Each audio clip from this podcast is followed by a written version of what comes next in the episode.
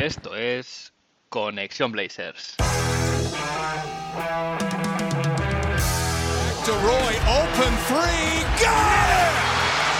One point game! Lillard, long range three, and it's good!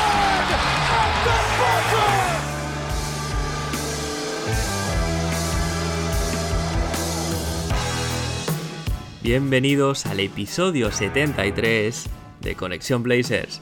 Soy Héctor Álvarez y para empezar la semana bien toca mirar Oregón para traerte una dosis de todo lo que necesitas saber del equipo y en menos de una hora. Un rato que se te hará corto.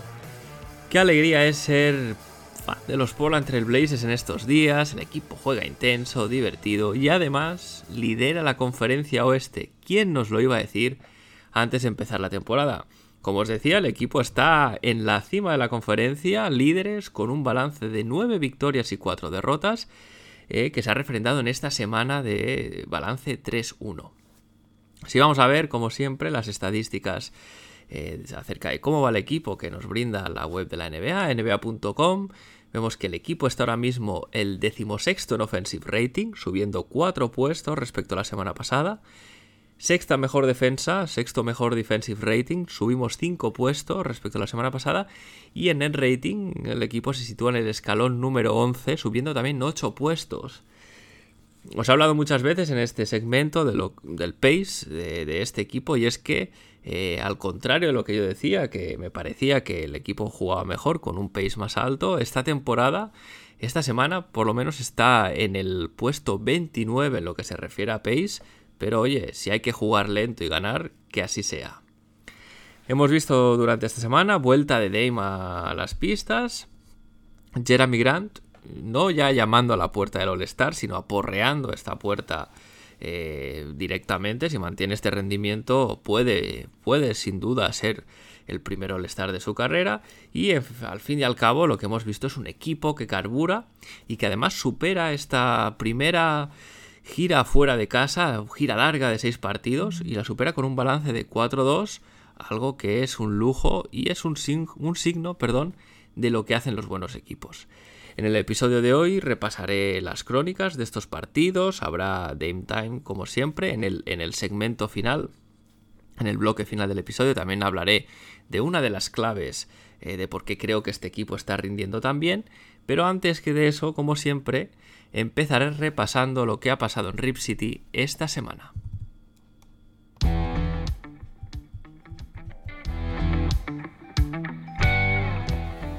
Vamos primero a la enfermería, vamos a ver la sala de los lesionados y es que tenemos esta semana varios jugadores eh, en la enfermería.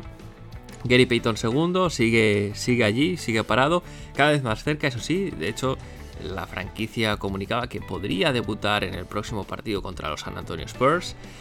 Olivier Sarr sigue recuperándose su lesión de muñeca. Tenemos a Keon Johnson con problemas en la cadera derecha, se ha perdido de hecho los tres últimos partidos de esta gira fuera de casa. Mismo caso que Yusuf Nurkic, también se perdió estos tres partidos, en su caso por molestias en un abductor derecho. Justice Winslow, otro que está en la enfermería con problemas en el tobillo derecho en forma de un esguince, no jugó contra los Dallas Mavericks. Para todos ellos no hay calendario de recuperación, a excepción de Olivier Sarr, que ya nos, nos, lo comunicó la franquicia hace semanas que sería alrededor de un mes y medio.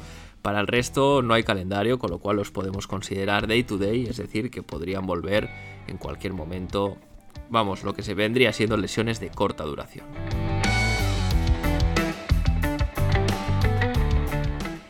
Y voy ahora a una nueva equipación que estrenan los Trail Blazers y bueno, en general todas las franquicias de la NBA porque se anunciaron la semana pasada estas nuevas equipaciones City que cambian cada año. Se anunciaron las de esta temporada. Eh, ya habían sido filtradas con anterioridad, así que la mayoría de los aficionados que sigan redes sociales como Twitter o Instagram seguramente ya conocían el diseño eh, de esta camiseta de los Blazers, pero bueno, en cualquier caso se ha hecho la presentación oficial. Eh, hay que decir que la, la, equipación de nuestros Blazers es muy distinta al resto de equipaciones de este año. Es una camiseta negra con una franja verde en diagonal y se puede leer las letras PDX. PDX es el código del aeropuerto de Portland. y además es eh, en, muchas ocasiones es un eh, vamos a decir que es como se, se refiere a la ciudad de Portland como PDX también. Esta franja verde en realidad es el estampado que tenía la alfombra del, propio aeropuerto de Portland, de ahí el PDX también. Una alfombra que por lo visto era icónica en la ciudad, ha sido un color verde con un estampado pequeño rojo, azul y blanco en lo que no deja de ser un guiño a la afición local, que evidentemente ha pisado ese aeropuerto en múltiples ocasiones. A mí personalmente no me dice nada, no me parece una, equipación ni muy bonita ni muy fea, me deja bastante indiferente, pero sí que reconozco que es original y al menos se desmarca eh, de conceptos súper reciclados, como vemos en otras franquicias eh, de equipaciones que, bueno, en fin, no innovan en nada o no aportan nada nuevo. Se estrenará previsiblemente esta, esta equipación el próximo partido en casa contra San Antonio Spurs.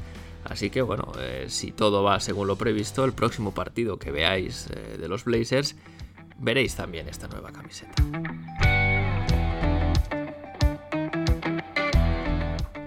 Y cierro el capítulo de actualidad con una noticia que confirmaba ayer la franquicia y es que Greg Brown III ha sido enviado a jugar a la G-League. Lo hará concretamente en los Ontario Clippers, que son el equipo afiliado en la Liga de Desarrollo de Los Ángeles Clippers.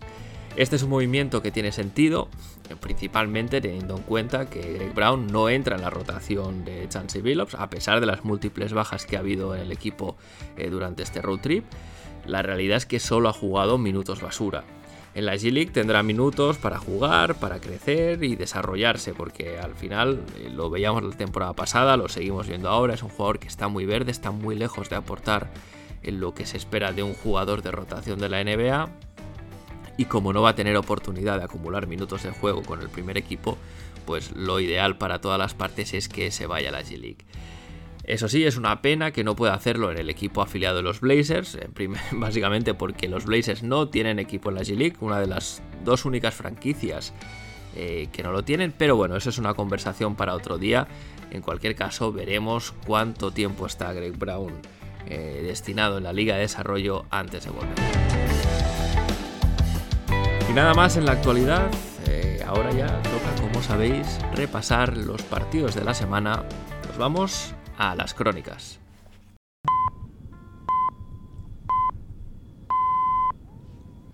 Empezaba la semana el lunes pasado visitando la pista de los Miami Heat y el equipo acababa con una victoria ajustada por 110 a 107.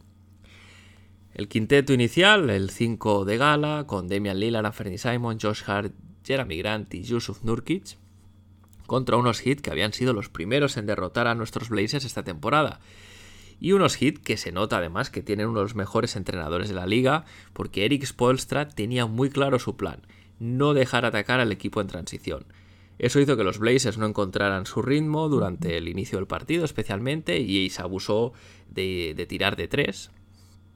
Pero al final eh, un montón de pérdidas, 12 pérdidas al descanso, además muchas de ellas absurdas, eh, con bueno, malos pases, eh, manejo de balón que acababa pues en pérdida, no siempre con presión defensiva, que es lo peor de todo. En cualquier caso, este problema de las pérdidas, que viene siendo recurrente durante la temporada, pues impidió al equipo encontrar ritmo. Además, por el lado de los hits, eh, Gabe Vincent eh, les dio aire en su peor momento de la primera mitad desde el triple, anotó, anotó varios triples eh, que hicieron bastante daño al equipo. La suerte es que por parte de los Blazers, Jeremy Grant también estuvo fino desde la línea de 3, acabó el partido con un 5 de 8, ojo al porcentaje, 63% en tiros de triple, que se dice rápido. Con todo, los Heat llegaron 7 arriba al descanso, y es que los Blazers no encontraron la manera de hacer daño a los de Miami, que además movían bien el balón para anotar. Parecía ya que, los, bueno, lo que decía, ¿no? Los Blazers no encontraban, eh, no daban con, con la solución para, para atacar bien a este equipo. Y a seis, eh, falta de 6 minutos para el final, Chansey Billups finalmente dio con la tecla, saca a Yusuf Nurkic, que por cierto tuvo una mala noche, no fue, no fue su mejor día, y empezó a jugar con un small ball que funciona a la perfección. El equipo cambió, cambió de cara y se pasó de estar 10 abajo a ganar con triple de Josh Hart sobre la bocina incluido. Conclusiones y cosas a destacar del partido. En primer lugar es que este equipo tiene, tiene magia. Eh, llega, eh, llega la última posesión con el partido empatado y Damian Lillard, en lugar de forzar el último tiro con su historial de acierto en clutch y, bueno, en fin, este, esta habilidad ¿no? tan especial que él tiene, fuerza una ayuda atacando, atacando el aro y busca a Josh Hart en la esquina. Josh Hart, que hasta ese momento había tirado solo dos triples en el partido, que además los había fallado, pese a todo, Dame, Damian Lillard confía en Hart y funciona. Hart anota el triple, todo el equipo lo celebra. Esto es notable porque no es tan habitual que un jugador como Dame ceda esta última posición, y menos a alguien que no estaba acabando de encontrar su ritmo como era Josh Hart. Pero esto habla muy bien de la confianza que tienen los jugadores unos con otros. Otra cosa a destacar es la defensa, que fue bastante, bastante lamentable por tramos del partido. Se vio desde falta de intensidad a falta de concentración. Rotaciones tarde, hechas tarde y mal, directamente innecesarias. A veces querer rotar en lugar de dar un segundo más al defensor a que recupere. Eh, en fin, y otro de, punto destacable. Eh, los Blazers cayeron en todas las cintas de tiro que hicieron los Miami Heat. Fue algo así como un festival del salto en Miami en el que los Blazers se llevaron la medalla de oro. Pese a todo, como decía, Chansey Billups dio con la tecla al final, apostando por este small ball, de, mismo modo que hizo el día mm, de la victoria contra los Sacramento Kings, y ahí estuvo el partido. El equipo, de hecho, funcionó como una pisonadora en los minutos finales, y esto también hay que reconocerle el mérito a Chansey. En este último tramo de partido, en Small Ball, los Blazers anotaron los 8 tiros de campo que tiraron y 6 de 7 en tiros libres, casi nada. De hecho, Cooper Moorhead, eh, manager de contenido de los Miami Heat, publicaba en Twitter que el offensive rating de Portland en el clutch, que como sabemos son estos últimos 5 minutos de partido, fue de 242,9 puntos. Es decir, eh, si hubiesen jugado, si extrapolamos los, la anotación de ese periodo a todo el partido, ¿eh? de esos 5 minutos a lo que sería en todo el partido, hubiesen anotado 249, 242,9 puntos, perdón. Eh, si lo extrapolamos a todo el último cuarto, serían 176,2 y un true shooting del 92,1%, que es simplemente brutal. Es decir, este small ball funcionó a la perfección, prácticamente. Muy bonito de ver el equipo celebrando esta victoria de nuevo en una piña, igual que el día del game winner de Jeremy Grant muy buenas sensaciones, muy buenas vibras en este equipo y en definitiva mucha ilusión.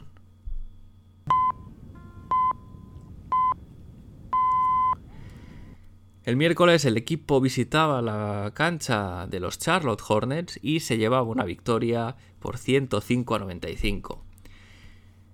Quinteto con, una baja, quinteto Damian Lillard, Anthony Simon, Josh Hart, Justice Winslow y Drew Eubanks no teníamos ni Nurkic disponible ni Jeremy Grant que también tuvo problemas físicos.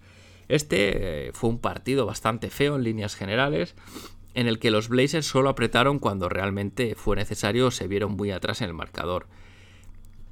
De hecho, Portland llega con una ventaja de 5 al descanso pero los Hornets en el tercer cuarto fueron un vendaval, en el inicio del tercer cuarto, mejor dicho, fue un vendaval y se pusieron por delante con un parcial de 19 a 2 que dejó un poquito, un poquito descolocado a todo el mundo. pudimos ver también a Damian Lillard tener un poco de beef con, con Kelly Oubre en unas protestas al árbitro y comentarios y que se lanzaron unos a otros un poco peligroso esto de picar a Damian Lillard, ¿no? alguien debería explicarle a Kelly Oubre que si a Dame le das un extra de motivación, pues las cosas no suelen salir a tu favor. Con esto los Blazers apretaron de la mano del propio Dame y devolvieron las cosas a su, sitio perdón, y cerraron el partido. A modo de conclusiones y cosas a destacar, decir que se notó mucho la baja de Yusuf Nurkic porque el equipo tuvo un agujero negro en la pintura. Drew Eubanks es voluntarioso, a veces incluso sorprende haciendo, haciendo cosas que no te esperarías de él en positivo, pero es el jugador que es. Plumlee y los Hornets en general se hincharon a rebotes defensivos, cogieron 20 en todo el partido, es algo inaceptable. Y eso también nos indica que el small ball de, este equipo puede funcionar como algo situacional, pero no es, eh, digamos, un modo de juego eh, sostenible durante todo el partido. Además, eh, la, ausencia de Nurkic penaliza incluso más cuando el otro equipo, el equipo rival, tiene un pivot medianamente grande y móvil, como es el caso de Plumlee, que bueno, básicamente hizo lo que quiso en la pintura de los Blazers. Un poco raro también destacar, eh, muy mal el equipo en los tiros libres. Durante esta temporada está siendo un equipo que encuentra mucha facilidad para ir a la línea de tiros libres, pero claro, en este partido, con un 56% de acierto, pues son muchos puntos fáciles que se quedaron en el camino y que no se deben perdonar de esta manera. Tema recurrente también, las pérdidas. 18 pérdidas del equipo, de nuevo pérdidas de, lo que dicen los americanos sloppiness, eh, pues eso, ¿no? Manos débiles, eh, despistes, poca concentración en general. Pero bueno, eh, al final el equipo no puede ser perfecto, ¿no? En este caso el talón de Aquiles de, de, estos Blazers parece que son las pérdidas. Y también me gustaría mencionar a los jóvenes, porque este es un partido donde jugaron muchos minutos y rindieron francamente bien.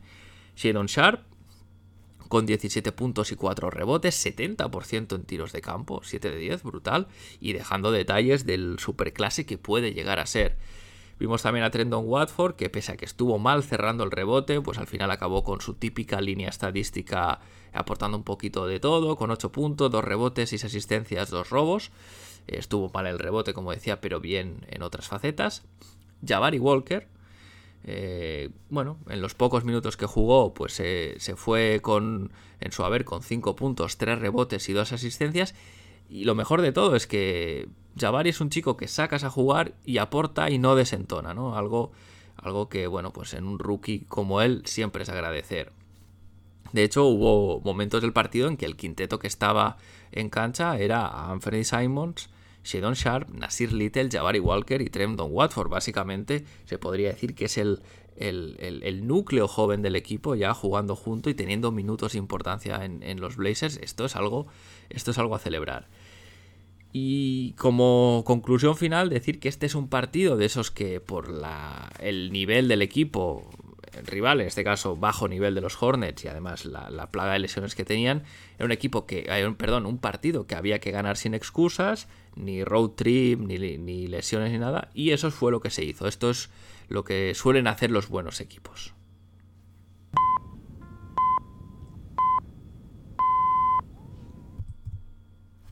El jueves, victoria en la pista de los New Orleans Pelicans por un marcador de 95 a 106. El equipo, el equipo inicial fue el de Anthony Simon, Josh Hart, Justice Winslow, Jeremy Grant y Drew Eubanks, en un encuentro en que Damian Lillard no jugó por ser un partido en back-to-back y no forzar en estos problemas de gemelo que ha ido arrastrando. El equipo además estaba muy mermado porque además de, de Dame no jugó Nurkic, no jugó tampoco Shadon Sharp con problemas en un dedo. Y bueno, pues el equipo empieza con, un Anthony Simons muy fallón al principio del partido. Por suerte, Jeremy Grant fue el que tiró el carro para mantener a los Blazers en el partido, no, no irse demasiado en el marcador. Y de hecho, eso, acompañado del esfuerzo defensivo de Josh Hart, contribuyó para llegar al descanso solo 6 abajo ante unos Pelicans que parecían eh, tener más dinamismo y sobre todo más energía que los Blazers.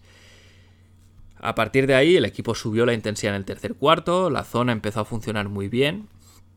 De hecho, los Pelicans, que es uno de los equipos que peor y menos tira de tres, eh, pues esta zona les maniató básicamente, tuvieron muchos problemas para anotar, solo anotaron 17 puntos en el tercer cuarto. Y además hizo que también eh, Zion y, Ingram se cargaran mucho de faltas gracias al, bueno, pues al ataque de los Blazers de poner mucha presión en el aro y corte sin balón. Además, eh, CJ McCollum nos echó una mano, eh, llevaba la camiseta de los Pelicans, pero debajo debía llevarla de los Blazers porque jugó muy muy mal, eh, no atacó bien, forzó tiros, además los forzó y los falló y en defensa, entre él y Zion montaron una autopista hacia el aro para cualquiera de nuestros jugadores que quisiese ir en esa dirección. Em, aquí menciono especial a esta jugada de Jeremy Grant, que ha copado todos los highlights de la semana, en que baila un poco a Zion y bueno, con un cambio de dirección que tampoco es el mejor de la historia, bueno, pues se queda, se queda solo para atacar el aro y acaba con un mate espectacular. Muy bien, Jeremy.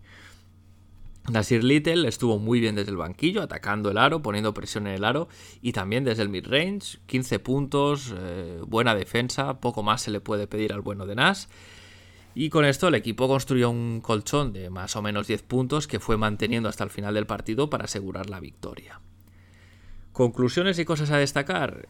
La primera y más importante, esta victoria tiene mucho mérito porque dejar a los Pelicans en 95 puntos, viniendo de jugar en back-to-back, fuera de casa y con las bajas que teníamos, repito, Demian Lillard, Yusuf Nurkic, Shadon Sharp en menor medida, bueno, pues tiene mucho mérito, como decía, porque los Pelicans jugaron todos los jugadores importantes. Em, los de Nueva Orleans hicieron daño en transición, pero una vez se mejoró eso, la zona se colocó más rápido, pues a partir de ahí eh, su ataque quedó bastante desactivado y solo Zion pudo anotar de manera consistente porque básicamente Zion es una bestia en la pintura y da igual eh, la cantidad de cuerpos que le tires porque siempre va a acabar bien, pero claro, al final uno contra todos no es algo sostenible. La actitud del equipo de nuevo fue de 10, muchísima intensidad, pese a venir en back to back, como decía, y viajando. Me gustó también ver a Nasir Little encontrando su ritmo, eh, con confianza para elegir atacar el aro eh, con sus mates o, si no lo ve claro, pararse en la media distancia y tirar, y tirar desde ahí. Muy, muy a destacar los cortes sin balón del equipo. Eh, se hizo mucho daño a los Pelicans, sobre todo lo que decía, no, me estoy repitiendo bastante, pero es que fue la, la sistemática, atacar el aro y si no había ventaja en ese momento, doblar al jugador que cortaba sin balón, sabiendo que, bueno, pues Zion no defiende en la pintura, tampoco fuera de ella, y que Jonas Balanchunas tampoco es un buen rim protector, con lo cual era un poquito un buffet libre para cualquiera que quisiese cortar a canasta y acabar con ventaja cerca del aro. Además, por primera vez en la temporada se cuidó muy bien el balón, solo hubo nueve pérdidas por parte de los Blazers, mucho mérito. Y como decía, una victoria a tener muy en cuenta de las de buenos equipos porque se dio con todos los condicionantes que, podía haber negativos para el equipo, viaje, fatiga, back to back, y ante un muy buen equipo como los New Orleans Pelicans.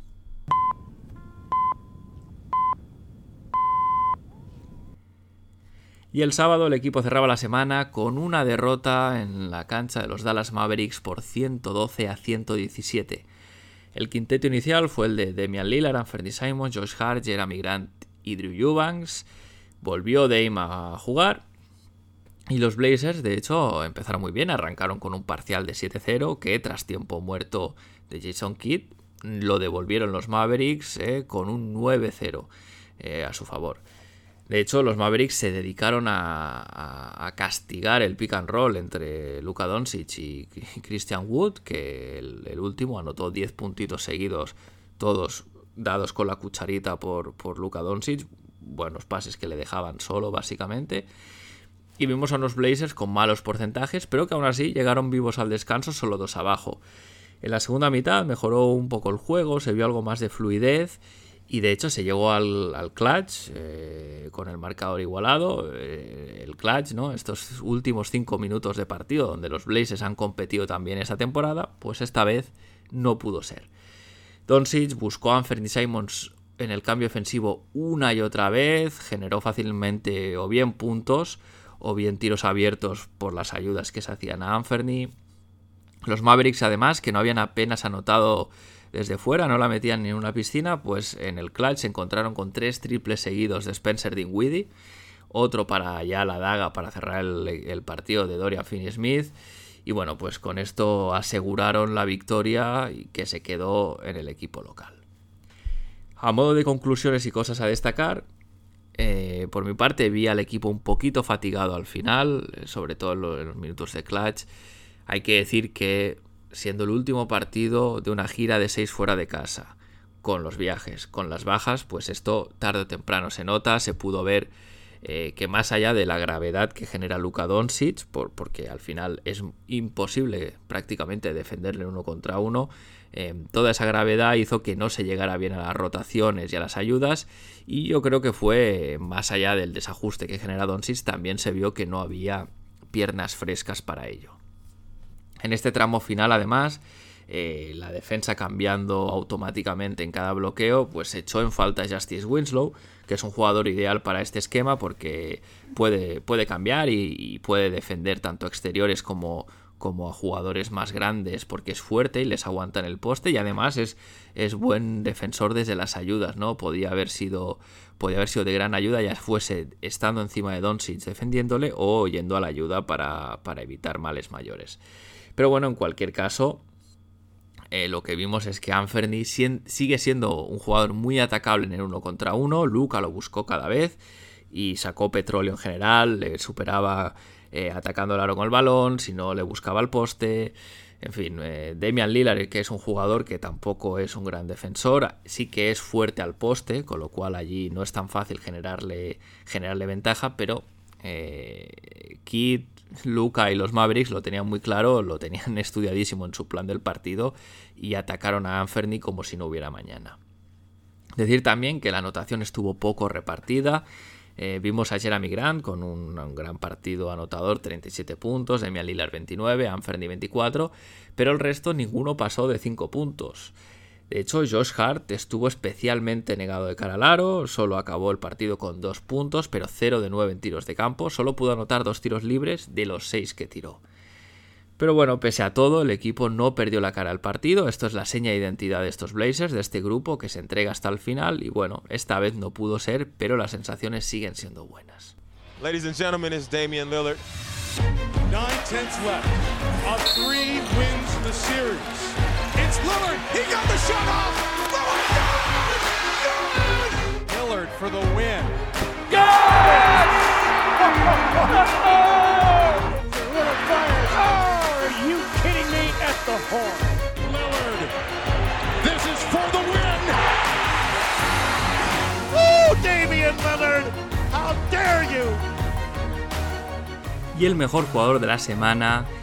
jugador a destacar en Dame Time, no es otro que Jeremy Grant.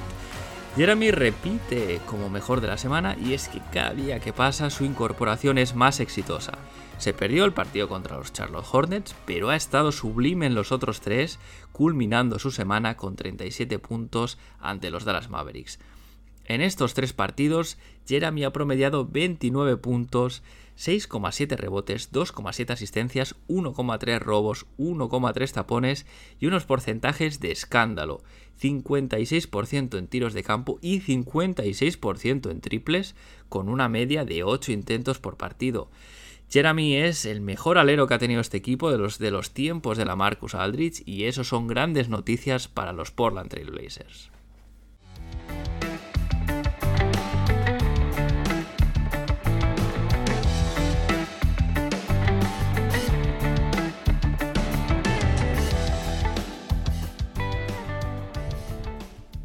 Y como comentaba en la introducción en el último bloque del episodio, voy a hablar de lo que para mí es una de las claves del, éxito de este equipo. Hay, diversas claves que explican este buen hacer temprano de los Blazers, pero me voy a centrar en uno de los factores. Eh, este, que, que, ahora os detallaré, me gusta y me parece muy importante porque es propio de los equipos que compiten bien. Y no es otro que cada jugador entiende bien y acepta su rol en el equipo.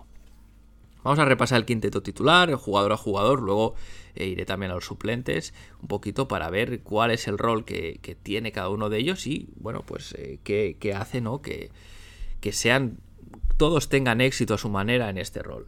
En el caso de Damian Lillard eh, es fácil, eh, es, es, el jugador franquicia de los Blazers, líder absoluto, pero es que además le estamos viendo más enchufado que nunca cuando no está jugando, vibrando en el banquillo, dando indicaciones al resto, mostrándose como el líder que siempre ha sido, pero esta temporada se le ve incluso eh, más, si cabe, pues puesto y encima de sus compañeros. Además ha tomado a Don Sharp bajo, bajo su álamo de mentor, con lo cual está liderando eh, a todos los niveles, por así decirlo.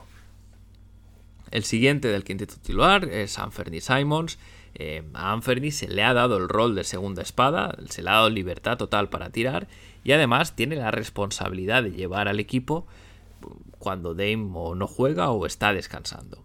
Anferny realmente está cumpliendo, está promediando 22,3 puntos, 2,6 rebotes y 4,1 asistencias, perdón, aunque da la sensación de que puede aportar más.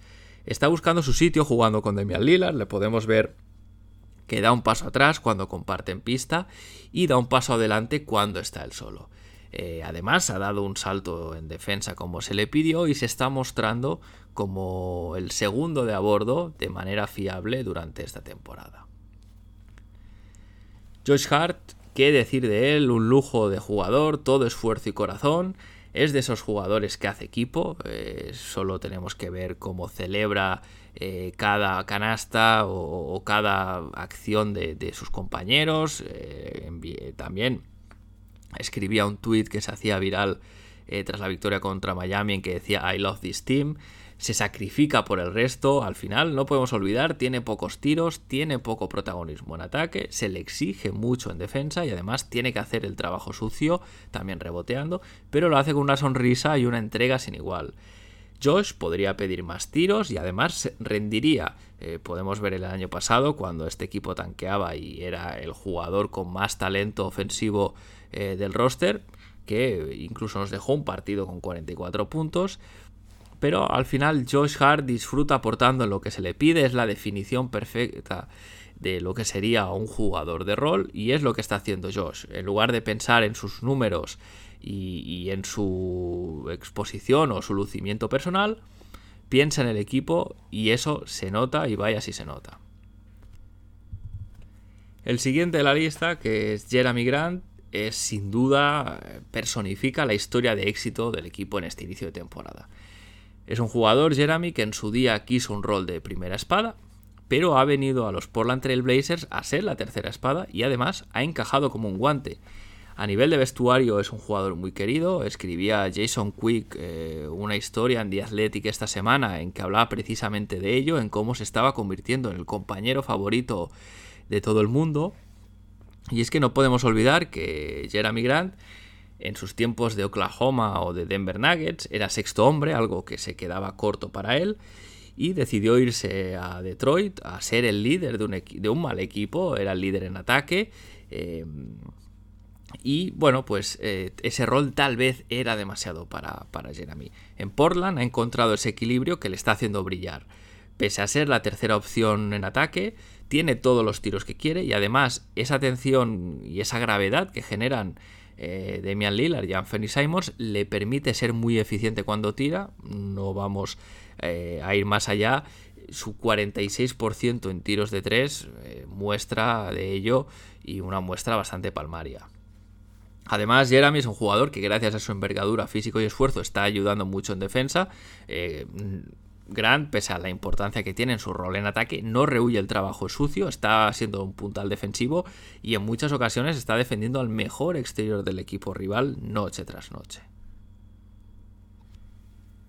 Cerrando el quinteto titular, Yusuf Nurkic, otro jugador que podría tener más tiros o más protagonismo en ataque, pero que está buscando lo mejor para el equipo. En el caso de Yusuf Nurkic, además, un jugador que en el pasado se ha quejado cuando su rol eh, no le gustaba, no le parecía lo suficientemente importante. Sabemos que su relación, sobre todo al final con Terry Stott, se degradó bastante em, a cuenta de esto y él fue vocal y lo expresó más de una vez en lo que puede haber sido un movimiento tal vez no demasiado inteligente. En cualquier caso, este año se le ve más motivado, está más arropado en defensa. Eh, esto le hace aún mejor en este aspecto. Ya no es aquel Yusuf Nurkic eh, pues un poquito desesperado, achicando agua por todos los lados, yendo a las, todas las ayudas que podía ir y con esta frustración que, tenía el año pasado o el anterior. En ocasiones, además, no ha cerrado los partidos cuando Chance Billups ha optado por el small ball. Esto no hay que perder de vista, no es un tema fácil a nivel de orgullo competitivo y de, y bueno, pues un poco de estatus en el equipo y en la liga, no para un jugador de su nivel, no es, no es fácil asumir esto, pero esto lo único que hace es hablar bien de Yusuf Nurkic, que al menos de momento eh, parece estar totalmente enchufado y no, no le afecta esta situación, con lo cual eh, perfecto por Nurkic porque mira también por el bien del equipo. Si me voy al banquillo, empiezo con Justice Winslow. Justice, otro perrazo en defensa, otro jugador que ha encontrado su mojo en Portland, por así decirlo, tras unas malas temporadas, eh, bueno, pues dando tumbos por la liga. Y lo bueno de Justice es que hace lo que se pide de él. En ataque hace jugar al equipo y en defensa defiende y cierra el rebote no hace cosas que no deba hacer, que no sepa hacer, sigue teniendo un problema con el tiro, pero bueno, no, no es un jugador que, se tire eh, excesivos eh, tiros lejanos y que, que, pueda penalizar al equipo, todo lo contrario, sino él prefiere atacar el aro y buscar eh, doblar el balón o, generar ventajas para una asistencia. Justice está cerrando los partidos en que el equipo decide ir en small ball, pero bueno, él se sabe suplente y rinde al 100% porque sabe que su esfuerzo es el camino que tiene para mantener sus minutos. Como decía, lo mejor de él es que no busca tiros que no le toquen, siempre primero los demás, luego él. Nasir Little, el siguiente jugador de banquillo, poco a poco está encontrando su ritmo, aunque todo hay que decir que pese a cuando no ha estado al nivel acertado, su esfuerzo siempre ha estado ahí. Todo indicaba para Nasir que sería el 3 titular a empezar la temporada, pero la realidad es que no empezó al nivel que tenía antes de lesionarse, así que se le pasó a la segunda unidad y él lo ha aceptado y bueno, pues está trabajando para intentar disputarle este puesto de alero titular a Josh Hart. Estamos viendo en Nas una progresión ascendente, recuperando agresividad de cara al aro y aprovechando su físico en defensa. Y un dato también muy importante y que hace su juego mucho más efectivo y que ayuda mucho al equipo. Y es que está tirando un 46% en tiros de 3, lo que le permite ser agresivo atacando el aro, y finaliza bien porque está en un 61% en tiros de campo. Si me voy ahora a Shadon Sharp, pues la historia con Shadon es que la ausencia de Gary Payton II le ha facilitado encontrar minutos en la rotación, hasta el punto de haber sido titular cuando Damian Lillard o Anthony Simons han estado fuera y han sido baja por lesión. Shadon está cumpliendo, está dejando destellos, flashes del gran jugador que puede llegar a ser. Tiene buen feel del juego, que es importante. Y lo que me gusta de él es que no fuerza situaciones, deja que los balones y los puntos le lleguen de manera natural. No, no tiene prisa por demostrar. En defensa, además, no resta demasiado. Esto es algo bueno para un rookie. Y lo mejor de todo en cuanto a Shadon, su rendimiento y su rol, es que ahora mismo queda muy claro para Chansey Billups y también para toda la afición que es que a Shadon no se le puede sentar porque su rendimiento le exige que tenga minutos. Cerrando la segunda unidad, me voy a Drew Eubanks. ¿Qué decir de Eubanks? Eh, un chico que es todo voluntad y esfuerzo. Él, él lo sabe, es un leñador, por así decirlo, de la NBA.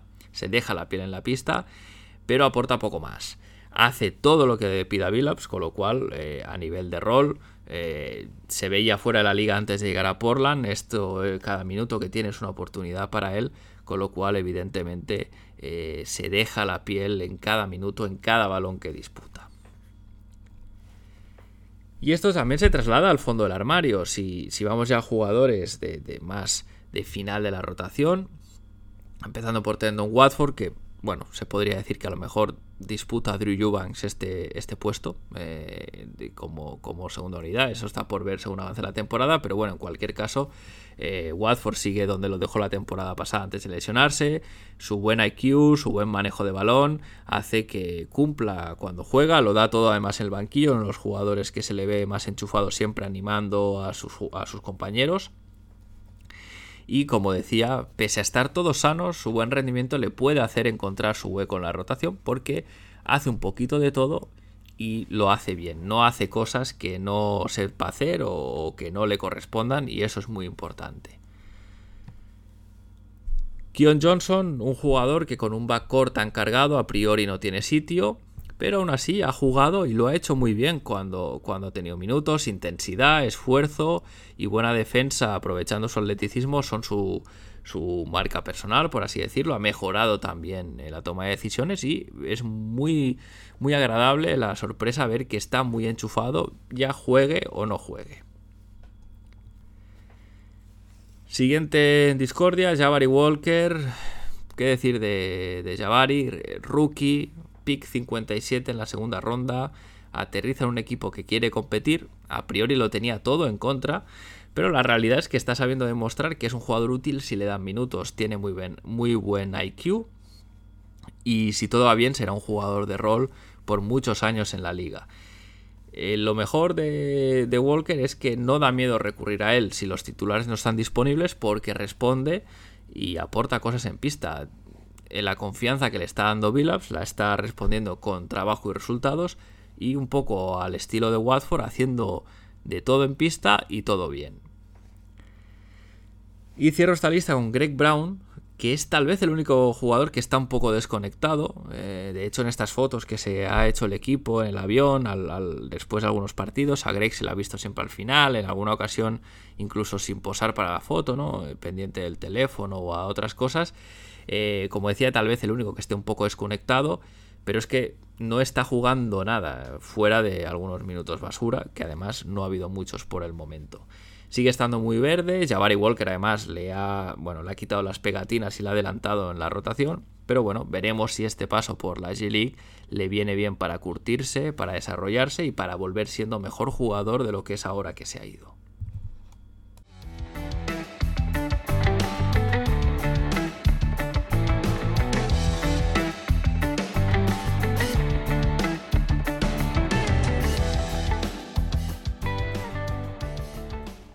Y antes de cerrar, vamos a ver qué espera el equipo en esta semana.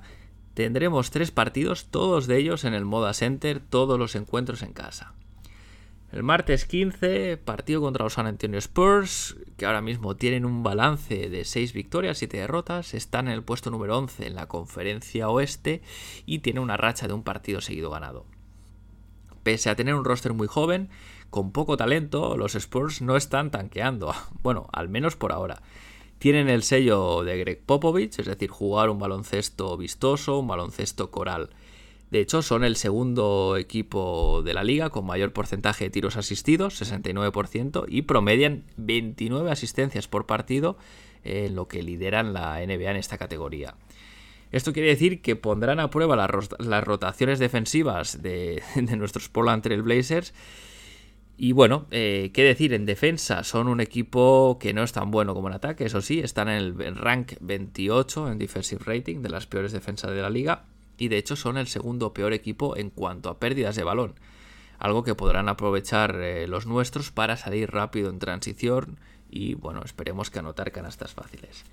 A tener en cuenta por parte de los Blazers, se especula que Gary Payton puede volver, lo que supondría más poderío defensivo, versatilidad para el equipo y además una alegría para los aficionados que tienen muchas ganas ya de ver jugar al que tiene pinta que se puede convertir en favorito del público.